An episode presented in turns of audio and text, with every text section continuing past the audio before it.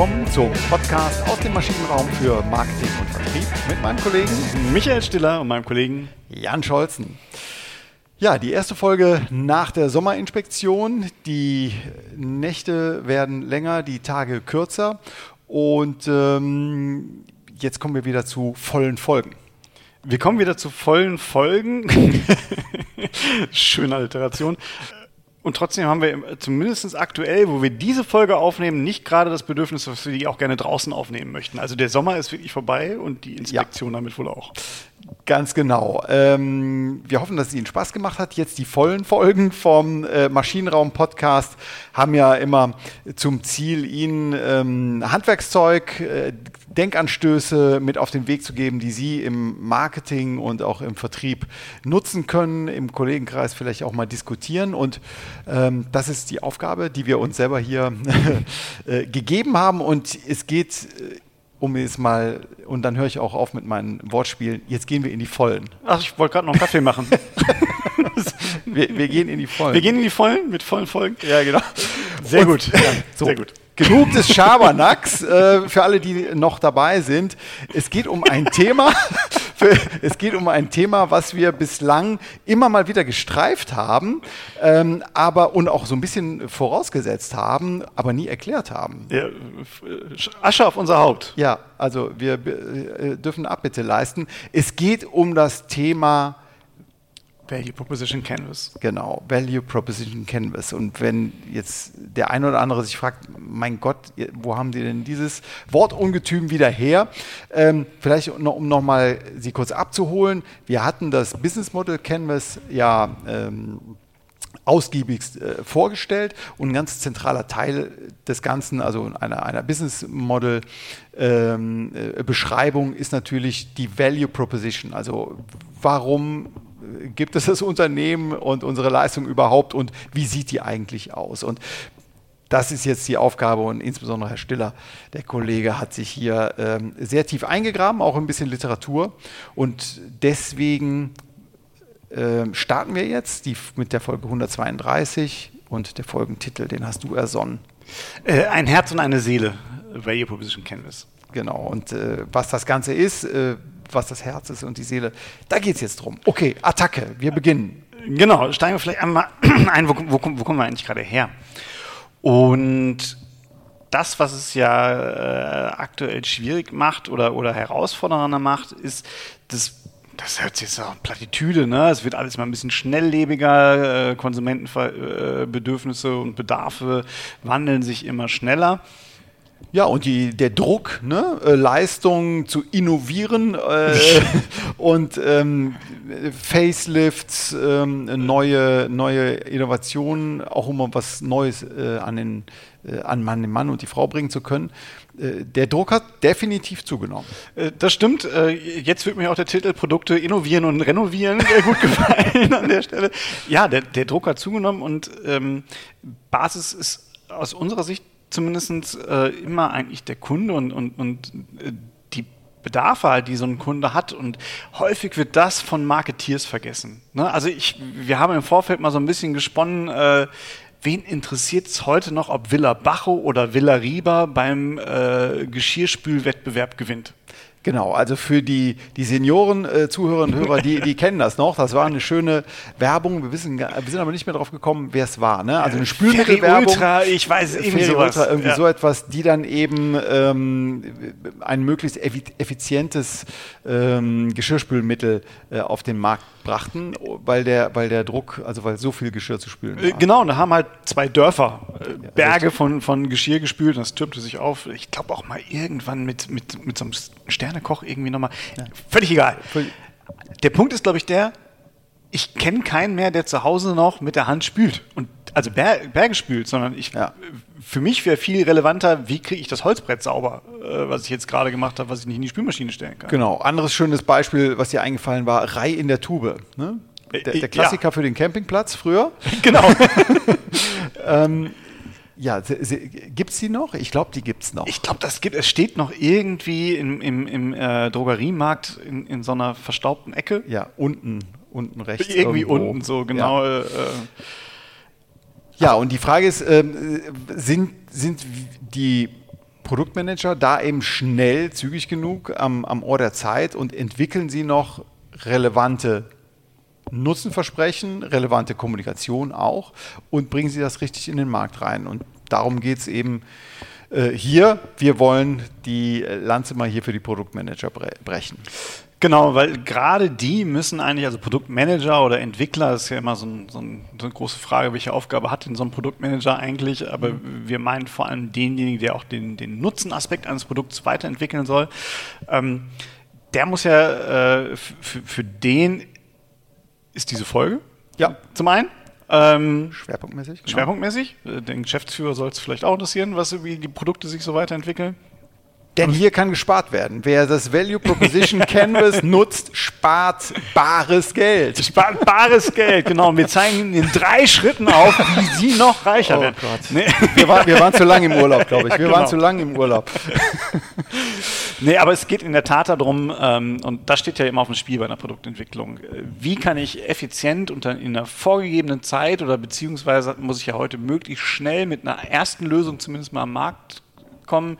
Äh, ich kann es eigentlich nicht mehr hören, aber die äh, Minimum Viable Products, die MVPs, die entwickelt äh, ja. werden müssen, ähm, die äh, müssen möglichst schnell entwickelt werden, vor allem auch von dem Hintergrund, und das ist so in, in zwei Schneiden, also fürs Unternehmen ist so ein Produktentwicklungsflop halt ungünstig, ja, teuer und schlecht, ja. Also es ist nicht gut für einen Produktmanager und äh, ist Genau, es ist halt auch schlecht für die Karriere einfach. Für die Karriere und aber auch für den Cash-out. Das ist nicht gut. Das ist eine Fehlinvestition. Ne? Und darum, das wollen wir vermeiden. Genau. Plus, es ist auch nicht gut für die Motivation im Unternehmen, ja. ne? weil häufig wird dann ja Blaming getragen und der nächste traut sich auch nicht mehr eine Innovation zu machen.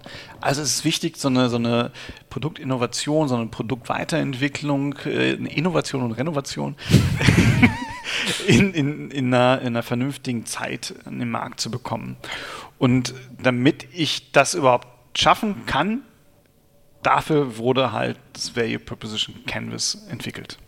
Genau, und jetzt äh, musst du dringend mal erklären, was ist denn jetzt ein Herz und eine Seele? Genau, also äh, natürlich ist es, äh, wir haben uns im Vorfeld, äh, Jan hatte eine kurze philosophische Diskussion aufgemacht. Äh, ich kürze es jetzt hier ab. Äh, an, an, wir bringen halt das Herz des Kunden, also das, was wirklich seine Bedürfnisse ist, das, was er sich so sehr wünscht, mit der Seele unseres Unternehmens, nämlich dem Nutzenversprechen und unserem Produkt zusammen in einen Einklang. Genau. Und, und Canvas äh, ist ja nichts anderes als eben die Leinwand, auf dem wir eben äh, Herz und Seele, also die Value Proposition, ähm, äh, aufzeichnen und natürlich auch visualisieren. Ne? Das ist ganz wichtig, dass man sich das, sich das aufschreibt. Genau. Und ähm, vor dem Hintergrund ähm, ist es, wenn wir jetzt mal, mal ein bisschen tiefer reingehen, warum auch immer das rechts dargestellt wird. Rechts wird beim Value Proposition Canvas eigentlich immer das Consumer Profile. Ist Quatsch eigentlich, weil wir lesen ja von links nach rechts und man ich, muss mit dem Kunden anfangen ja, und nicht mit dem, was wir haben. Wir drehen es irgendwann mal um, aber dann ja. erkennt es keiner mehr wieder. Also rechts ist immer das Consumer Profile, obwohl das die Basis ist. Damit ja. fangen wir an. Vielleicht weil rechts außen ist. Ich, ich weiß ich, es doch nicht. Wie auch immer. Ähm, und in diesem Consumer Profile, da bilde ich die Kundenbedarfe ab. Jetzt ist es aber so, dass wir jetzt nicht mehr nach Maslow gehen oder ähm, so eine ganz abstrakte äh, Bedürfnispyramide dann da abbilden, ähm, sondern dass wir wirklich von dem ausgehen, was unser Kunde so alltäglich tun muss. Also welche Aufgaben hat er, äh, womit fühlt er sich wohl, womit fühlt er sich nicht wohl, was muss er eigentlich so tun in ganz unterschiedlichen Bereichen.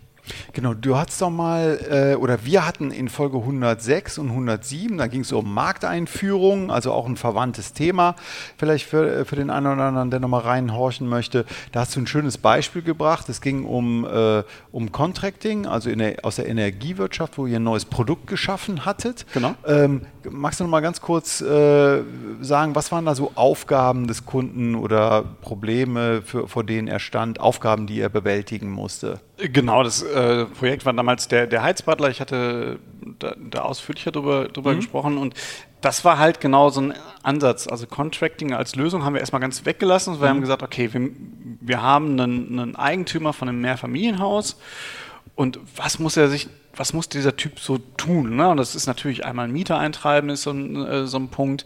Äh, da, es geht aber auch so ein bisschen darum, ähm, äh, der, der, Mieter ruft den ja persönlich an, der ruft mhm. ja nicht bei irgendeiner Verwaltung in aller Regel an, sondern der ruft ihn persönlich an, da muss er mit dem glücklich werden, der, der hat bestimmte äh, Sorgen, er möchte aber auch ein gutes Verhältnis mit seinen Mietern haben, weil er die ja möglichst lange drin wohnen hat. So ein ja. Mietverhältnis wird ja immer besser, wenn, wenn zumindest wenn ihm so lange die Miete bezahlt wird, wenn der Mieter lange drin ist. Ja. Ähm, so, das waren alles Aufgaben, von denen wir ausgegangen sind. Also wir sind nicht davon ausgegangen, die Aufgabe des Vermieters ist es, eine Heizung in einem Mehrfamilienhaus zu installieren. Mhm. Davon seid ihr aber nicht ausgegangen, sondern ihr habt gesagt, okay, welche äh, Aufgaben hat der Vermieter jetzt, wenn er äh, Wärme in das Haus bringen möchte? Noch nicht mal das, ne, sondern mhm. welche, welche Aufgaben hat der Vermieter, wenn er so ein Haus bewirtschaftet? Okay, komplett sogar. Ja, komplett, komplett bewirtschaften. Ja. Und, und da ist dann halt, wie gesagt, ne, da, da, kommt man halt in ganz unterschiedliche Bereiche rein. Mhm. Also auch so kommt man ja erst darauf zu sagen, okay, möchte ich überhaupt ein gutes Verhältnis haben? Weil gerade so ein Mehrfamilienhausbesitzer, der wohnt ja meist auch noch unten. Mhm ne, und hat sein Gärtchen und oben drüber sind die Mieter. Das heißt, ich habe dann auch noch so eine Aufgabe, die geht ja über das reine Vermieterverhältnis hinaus und ich habe so einen sozialen Aspekt. Ich möchte halt ja. auch der, der treue und gute Papa sein. Ne? Ich möchte aber auch, dass die sich alle gut verhalten in dem Haus. Mhm. Ich habe aber vielleicht auch die Aufgabe, die Mieten äh, möglichst äh, gewinnbringend zu, anzupassen. Ja. Auch das kann ja eine Aufgabe ja, sein. Mhm. So. Also genau, und dann fange ich eben mit dem Consumer Profile an, also mit den Aufgaben, die der, die der Vermieter, äh, vor denen der äh, Vermieter jetzt hier in diesem Beispiel steht. Und auf der anderen Seite komme ich dann eben mit unserem Angebot. Wie können wir ihm denn da das Leben erleichtern vielleicht? Genau, und da habe ich ja, und das haben wir auch schon ganz oft gemacht, ne? Wir haben das ich, ich weiß gar nicht mehr, welche Folge, es muss relativ am Anfang gewesen sein, Means End mal genau. diskutiert. Und ich habe natürlich mein Leistungsversprechen und daraus bildet sich mein Nutzenversprechen. Mhm. Das, was das Value Proposition Canvas jetzt besonders macht, also ich gehe im Consumer Profile, gehe ich nicht nur von den Jobs aus, mhm. sondern äh, sage auch, was äh, verschafft mir Freude und was ist für mich ein Übel, was, ne, also Pains und Gains, was verschafft mir Schmerz. Ne? Ja. Also, und ähm, auf also, dem, im Nutzenversprechen sage ich dann halt aber auch immer und überlege mir immer, welche Leistungsmerkmale meines Produktes, welche Leistungsversprechen können denn welchen Schmerz lindern? Ja. Und welche Lust steigern? Okay, ja. Also in diesem Kano-Modell äh, denken wir da wieder. Ähm, aber das ist, ein, das ist ein zentrales, oder da, daher kommt es auch her, oder es ist verwandt, aber nochmal äh, für die Hörerinnen und Hörer, zentral wichtig ist es, ähm, welchen Nutzen, äh, also welche Nutzen Merkmale helfen dem Kunden dabei, Schmerz zu vermeiden und äh, ja, Lustgewinne äh, zu steigern. Genau, oder ja. zu erzeugen auch. Ja. Äh, genau. Man spricht davon Pain Relievern und Gain Creators. Gain heißt es dann, ne? Gain. Genau. Ja, also Gewinn. Hm? Genau. Und der Fit, also da, wo beides zusammenkommt, da habe ich dann wirklichen Nutzen für die Zielgruppe erschaffen, die halt unser Consumer Profile haben. Ja, schon mal äh, sehr interessant. Auf jeden Fall ähm, dieser, dieser Ansatz, wenn man sich diese Mühe macht, ob im kleinen Workout, im kleinen im Workshop, im Team, ähm, man hat natürlich einige Vorteile, denn ähm, die, es, es strukturiert so ein bisschen dieses kreative Denken und für, hat einige Vorteile. Du hast die, du hast die gefunden, diese Vorteile. Ja, also zum einen habe ich, kriege ich wirklich so eine Art Start-up-Denken rein, mhm. ne? weil ich, äh, es ist ein bisschen grüne Wiese. Äh, es soll halt genau vermeiden, dass ich halt immer vom Produkt aus denke, sondern ich fange halt bei meinem Kunden an und dadurch, dass ich es erstmal auf dem Papier mache, fördere ich halt auch so eine gewisse Fehlerkultur. Ne? Also mhm. ich kann halt mal Annahmen treffen, die kann ich auch wieder verwerfen und äh, dieses, dieser, dieses Canvas lebt auch. Also es ist nicht äh, so, wie, wie es vielleicht mal vor zehn Jahren gemacht worden wäre. Jetzt haben wir die Kundenbedarfe einmal erfasst und so arbeiten wir jetzt die nächsten fünf Jahre weiter. Mhm. Das ist es nicht, sondern es, es soll eine, eine, ständige Weiterentwicklung sein. Es kann auch sein, dass man es mal aufsplitten muss, weil man weil aus einer Kundengruppe, weil man festgestellt hat, die sind doch sehr heterogen in ihren Anforderungen und ähm, äh, deswegen es, fördert es die Fehlerkultur. Genau. Kleiner Exkurs, was ich auch gelesen habe, äh, einfach methodischer Hinweis äh, einer Beratung, die das auch relativ häufig macht, war ähm, auf keinen Fall in das Canvas reinschreiben mit Adding, sondern äh, lieber, lieber Post-its nehmen oder Sachen, um eben diese Dynamik auch in so einem Prozess oder vielleicht nach einer Woche oder nach einem Monat ähm, da flexibler zu sein und nochmal gegenzusteuern. Das Ja. finde ich ganz, ganz smart eigentlich. Äh, Das ist wirklich smart, äh, hatte, ich, hatte ich nicht gelesen, ähm, aber das in der Tat ist es, ist es wichtig. Ich würde nur mittlerweile von Post-its abraten und eher so auf Miro-Boards oder Mural-Boards, Okay, wer es ja. kennt, äh, also virtuell, ja, weil dann genau. kleben die auch noch nach drei oder vier Monaten. Und man kann sie auch abspeichern, äh, bin ich bei dir, bin ich bei dir. Genau. Genau, also es, es, es ist ein Toolset. Ähm, es ist auch die Basis für Design Thinking Prozesse. Ne, weil ich auch da wiederum schnell denke, ich kann das agil äh, modifizieren, ich kann halt äh, Iterationsstufen machen, ich kann, äh, ne, ich kann ja meinen ersten Wurf machen mit der Marketingabteilung, dann hole ich den Kundenservice vielleicht dazu, verwerfe einige Sachen oder nicht, dann mache ich vielleicht mal einen ersten Mafro-Ansatz äh, und, und kann es wieder ein bisschen, äh, bisschen genauer fassen. Also da sind wir halt auch wirklich in diesem agilen ähm, Mindset, Ja. was dadurch gefördert wird. Genau, ich komme vielleicht auch kreativ auf Ideen, äh, welches Marketing-Toolset äh, ist denn jetzt geeignet? Ne? Äh, Muss ich hier irgendwie über, über Design gehen? Muss ich über bestimmte ähm, Nutzenversprechen gehen? Also gibt es catchy äh, Sachen? Gibt es, ist die Kommunikation im Vordergrund oder steht die Marke des Produkts möglicherweise für sich? Also, also Punkte werden transparent. Ja, genau. Und da ist es dann halt auch, da wird dann auch schnell deutlich, dass es halt aus meiner Sicht zumindest nicht nur ein Instrument für Produktentwickler ist, sondern halt auch für, für die Kommunikation. Na, also wirklich für das, für das kommunikative Marketing, äh, um es jetzt mal so auszudrücken.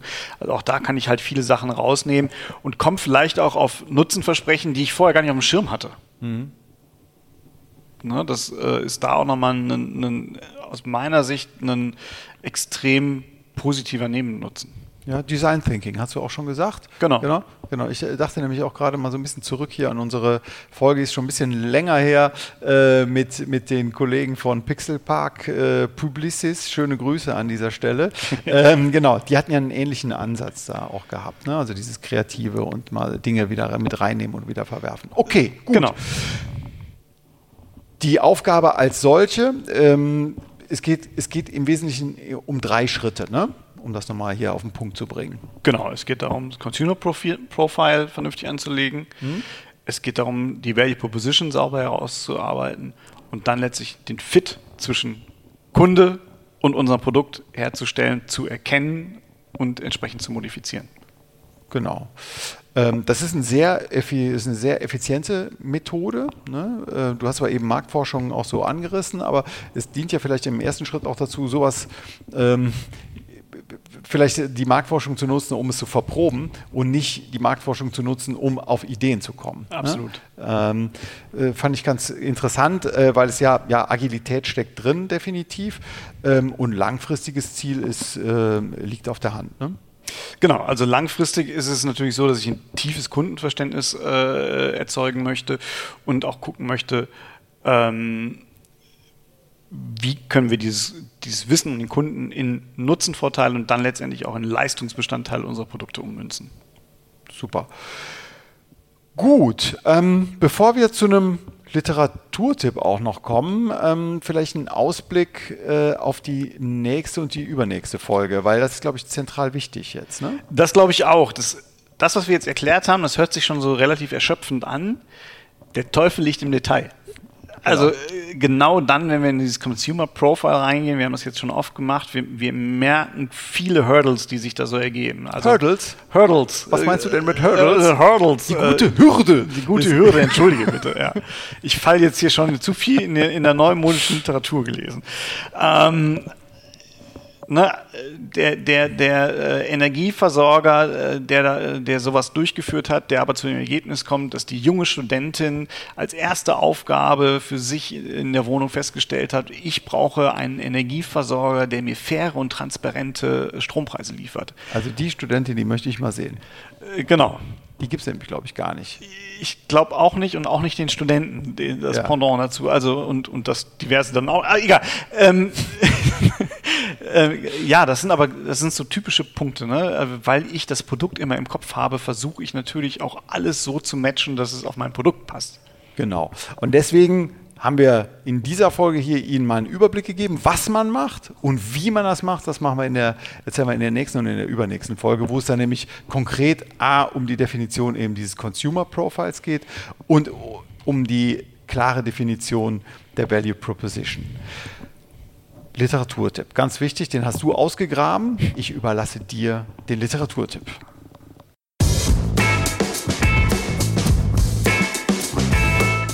Also der Literaturtipp. Äh, das ist das Buch, äh, es ist ein sogenanntes Playbook, also auch äh, gut zu konsumieren, äh, mit dem Titel Value Proposition Design aus dem Jahr 2014 von Osterwalder, Pigneux, Bernarda und Smith im äh, Wiley Verlag erschienen. Äh, das Ganze ist in der Strategizer-Reihe erschienen und wer da mal gucken möchte auf strategizer.com, der findet da auch schon relativ viele gute Hilfen und, und Tools, äh, um sich diesem Thema ein bisschen zu nähern. Genau, also in einer Beratung äh, können wir wirklich den, äh, mit, mit Angabe der E-Mail-Adresse bekommt man da wirklich auch schon ganz äh, brauchbares Material auf jeden Fall runtergeladen, genau. wenn man den Weg in den gut sortierten Buchhandel ähm, vielleicht in die, äh, was verschieben möchte. gut, dann denke ich, haben wir es für den Moment mal. Ja. Freuen uns auf Ihre Hinweise, Rügen, äh, Lobhudeleien zum Thema äh, Value Proposition Canvas oder auch was Sie da ähm, selber für Erfahrungen gemacht haben. Und ja, sagen an dieser Stelle erstmal Tschüss und bis nächste Woche. Tschüss. Ciao.